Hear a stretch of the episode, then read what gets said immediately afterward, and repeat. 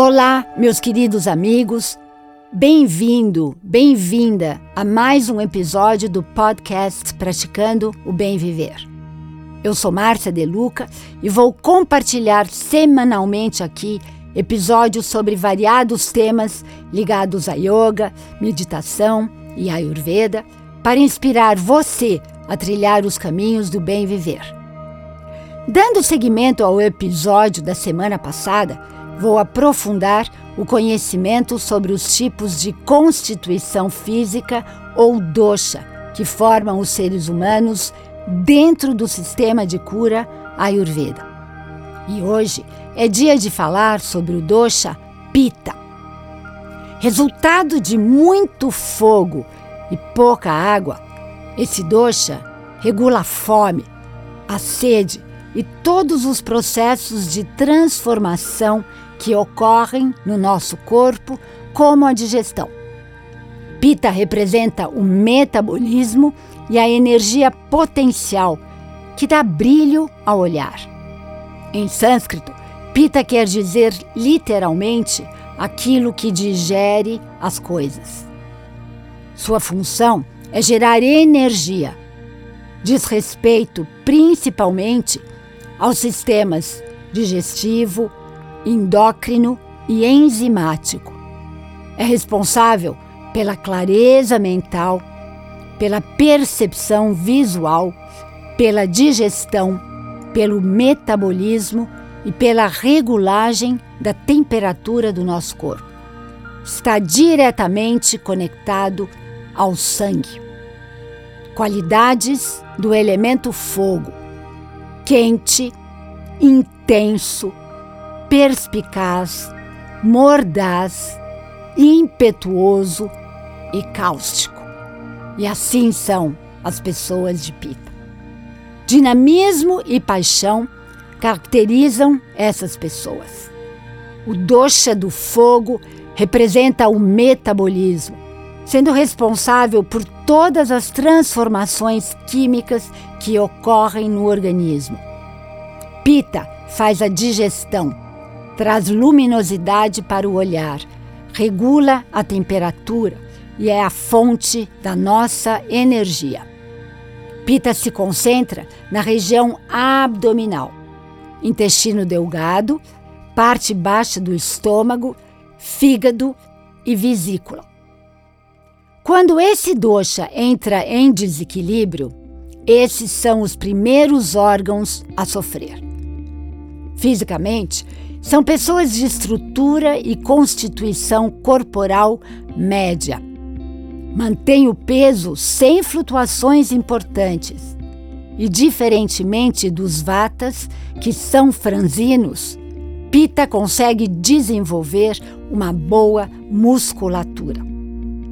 A pele é clara ou avermelhada, muitas vezes com sardas e com tendência a manchar como a temperatura do corpo é alta, transpiram e ruborizam com facilidade. Também por isso são avessas ao calor e à exposição solar prolongada. Tem olhos penetrantes, de tamanho médio, cabelo fino, normalmente loiro, castanho claro ou ruivo. A tendência é ficarem com os cabelos grisalhos precocemente e os homens carecas. Têm excelente digestão e grande apetite. Ficam irritadas se pulam ou atrasam uma refeição. O intestino também funciona com regularidade. Costumam acordar no meio da noite com fome, sede ou calor. São essas pessoas que atacam a geladeira à noite. Dormem profundamente por curtos períodos de tempo. Tem forte impulso sexual. Pita é o dosha de maior inteligência e também raiva. O raciocínio é rápido, enquanto a mente tem poder de foco e organização. São pessoas ordeiras, enérgicas e competitivas, além de corajosas e independentes. Tem a fala articulada e muito precisa. Tem iniciativa e costumam dominar as situações. Pita são os melhores líderes. Costumam também julgar e criticar os outros. Em equilíbrio, são determinadas, precisas e com grande capacidade de liderança e realização. São pessoas calorosas e sabem tomar decisões muito acertadas. Mas, em desequilíbrio, tornam-se impacientes, frustradas e irritadiças. Raivosas passam a ter comportamento agressivo e intimidador. Mostram-se manipuladoras e competem de uma forma desenfreada. O senso crítico fica exacerbado, tornam-se sarcásticas e sua busca pela perfeição leva à intolerância. Têm erupções na pele, sofrem com indigestão e azia. Para Pita, aprender a usar de forma construtiva a energia de sua raiva é a melhor e maior lição. No dia a dia, é importante abrir espaço na agenda para o descanso, ter bom senso, ter senso de humor, comer saladas, tomar bebidas frias, mas nunca geladas, praticar esportes, sobretudo a natação.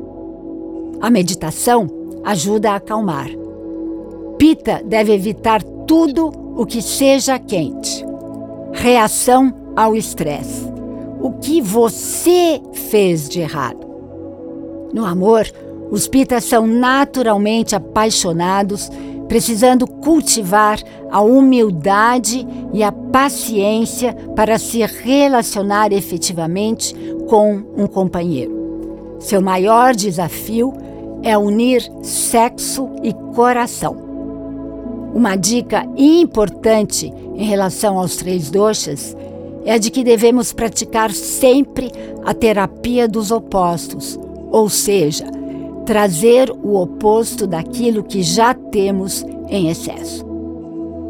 Durante esta semana, analise as características do dosha pita em você e continue aprofundando o entendimento das características do dosha vata também. Faça comparações entre os doshas. Pratique todos os dias com afinco Lembre-se que nos tornamos aquilo que repetimos. Entender o seu dosha é o ponto de partida para gerar a sua saúde. E aqui me despeço com a saudação indiana, que quer dizer: o ser que habita em mim reverencia o ser que habita em você e todos somos um. Namaskar.